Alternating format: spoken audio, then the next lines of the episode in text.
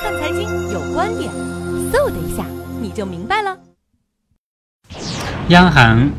贷款投向报告提出一个观点啊，就是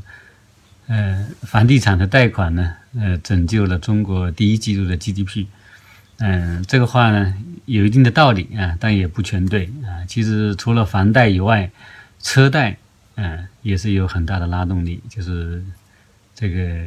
消费这一块嗯。那么总的来说，我觉得还是从去年的十月份提出来的供给侧的改革啊，那么一些综合性的措施，我想这种效用呢已经发挥出来了。那么大家知道，供给侧这一块主要就是三去啊，呃一降一补啊，这些对中国的经济呢影响还是比较大的。比如说这个呃去产能，那我们知道在零八年的时候，中国的产能过剩呢达到了百分之二十啊，是国际上的平均的水平。那么在现在呢就达到百分之三十啊，如果再盲目上项目，那么产能会。更严重的过剩，所以严格的去产能、提高门槛，啊，应该是中国经济健康的一个保证。那么第二个呢，就是去库存，那那当然也有这个呃房地产贷款的啊购房贷款的这样的一个呃功劳啊。那么像武汉这样的地方，大概还需要一年才能够消化库存，嗯，但是最近讨论比较多的是一个呃。商品房就是这个门面的积压的问题，嗯，那么第三呢，就是呃去杠杆啊，那么这个整治的效果是很好的啊，对一些这个，也就是说把这个后门给它堵上啊，开一个前门